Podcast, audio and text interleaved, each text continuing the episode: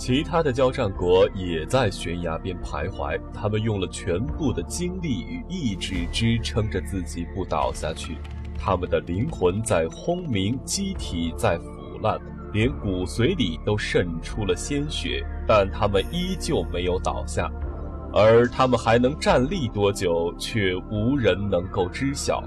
协约国的情况本应大占上风，英国和法国的资源合在一起远超德国，他们动员了更多的军队，调度着更多的财富，却丝毫没有占据上风的意思。这应该归结于上帝神秘的意志，还是将领们精湛的愚蠢？我就很难判断了。德国的高层认定，英国是协约国的灵魂。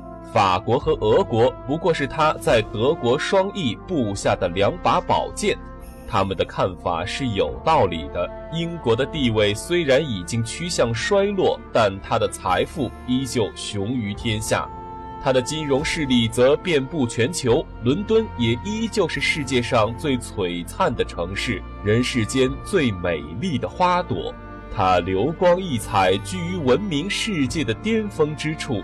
金钱从世界上每个角落源源不断地涌入这座城市，为英国的战时经济输血。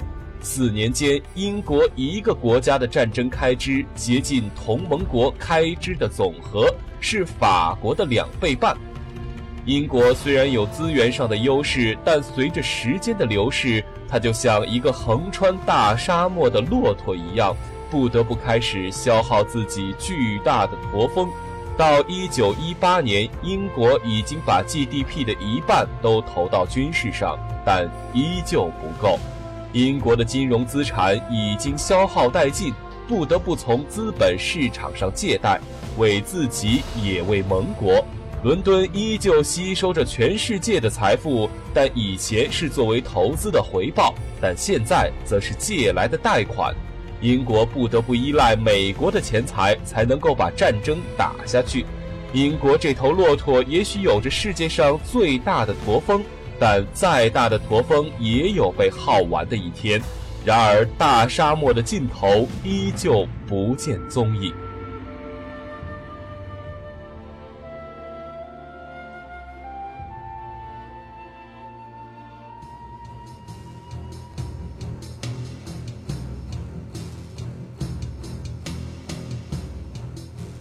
但在所有参战国里，英国依旧是最坚不可摧的。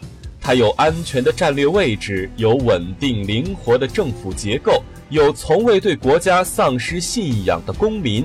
只有它不用担心敌人侵入自己的国土，只有它不用担心国内爆发一场革命。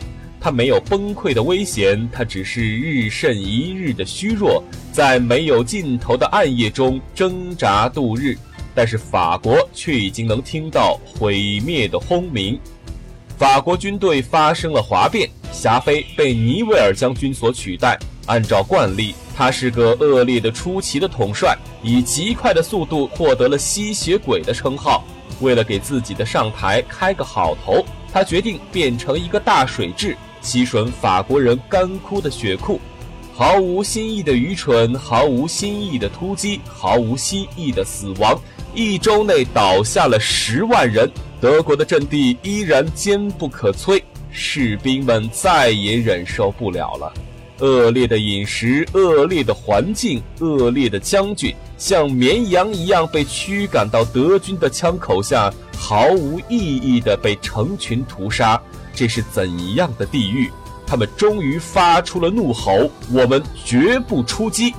一九一七年五月，这句口号传遍了法国前线，十六个军团里都发生了哗变，士兵拒绝服从命令，他们焚烧帐篷、殴打甚至枪杀军官，大量的士兵开小差，许多青年步兵游行穿过一个法国城镇的街道，学着羊的咩咩的叫声，表示他们像羔羊一样被赶赴屠场。法国军队正在崩溃，贝当接替了尼维尔。此时，如果德军对巴黎发起进攻，他只有两个师可供作战，这是德国人发起进攻的最佳时机。但是德国的将领不相信自己会碰到这种好运气，他们怀疑这是法国人搞的阴谋诡计，想来诓杀他们，因而按兵不动。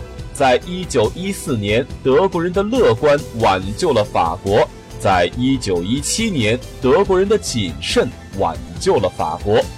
士兵们在纽扣上插上鲜花，对指挥官们宣布：“我们准备好了保卫战壕，我们会尽责不让德军穿过战壕，但我们不会再参与那些死伤累累却一无所获的进攻。”这是对将领们迟到的责难。贝当停止了一切进攻，改善了士兵的环境，激发了他们的爱国心，也枪杀了很多哗变者。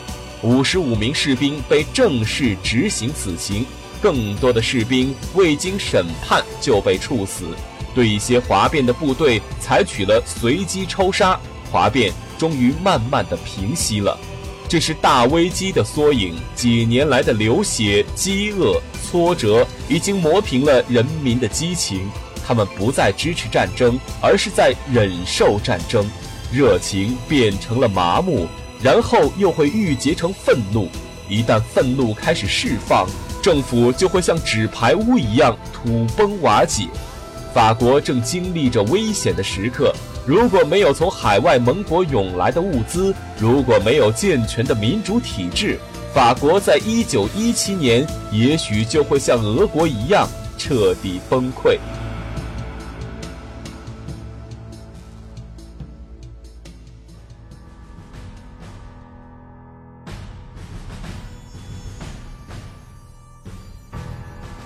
法国士兵虽然对伙食怨气冲天，但事实上，法国人的伙食补给比德国要好。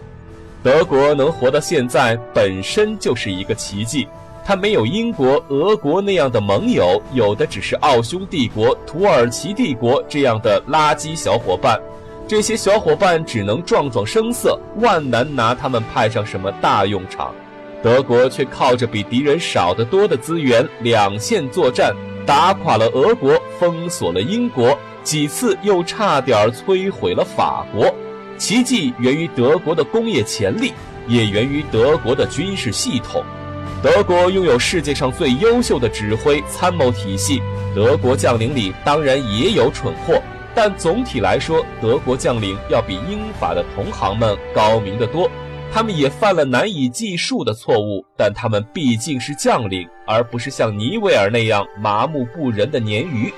但是奇迹的背后是可怕的苦难，他的人力资源已经濒临枯竭。要想正常生产，就不能正常打仗；要想正常打仗，就不能正常生产。德国的资源固然不足，战时经济本来组织的也不如英法。许多人有一种误解，认为独裁国家容易集中力量办大事，战时经济应该更强大。其实并不是这样，英法这样的民主国家，战时经济运转得更均衡，物资分配得更合理，人民受到的经济苦难也更少。何况英国人把德国封锁了个结结实实，他们用的不是潜艇，而是皇家舰队。英国政治家深谋远虑地想把德国人通通饿死，虽然他们的宏图大志没有完全实现，但已经取得了阶段性胜利。德国人固然没有大批饿死，但已经落到靠萝卜度日的田地。一九一七年底，德国人分到的食品比战前要少了一半以上，这一年被光荣地称为“萝卜年”。德国之所以能活着支撑到一九一八年，靠的是从俄国和罗马尼亚运来的粮食。萝卜年是德国军队胜利的一年，法国人在哗变，俄国彻底崩溃了，英国的商船也几乎要被消灭得无影无踪。但是四月间的一个事件足以抵消所有这些胜利，那就是美国参战了。